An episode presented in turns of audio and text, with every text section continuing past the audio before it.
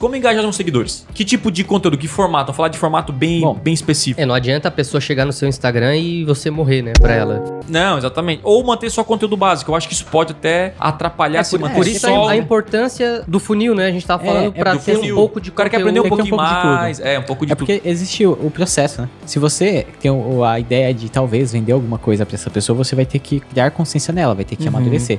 É, comentários, tem direct, tem caixinha de pergunta, Thiago faz live, Thiago faz né? live. Live, que também aquece. live. Cara, eu acho que live você tem que fazer live. Porque assim, ó, o- na época do. Ali do início, que a gente passou aquela, né? Teve uma época que todo mundo fazia live, né? E tinha 50 lives rolando ao mesmo tempo, né? Quando a galera ficou em casa, teve lockdown.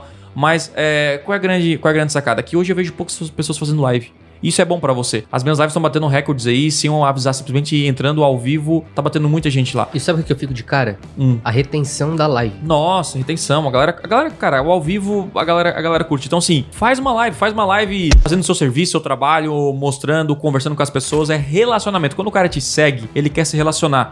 Então, esse tipo de conteúdo é importante, esses formatos, né? Fazer live, fazer, enfim, responder os, os comentários, principalmente quando você é pequeno. Hoje eu respondo, não é, eu não, não respondo sozinho. A minha esposa me ajuda a responder e fala que é ela, né, quando ela responde, porque não tem como responder todo mundo.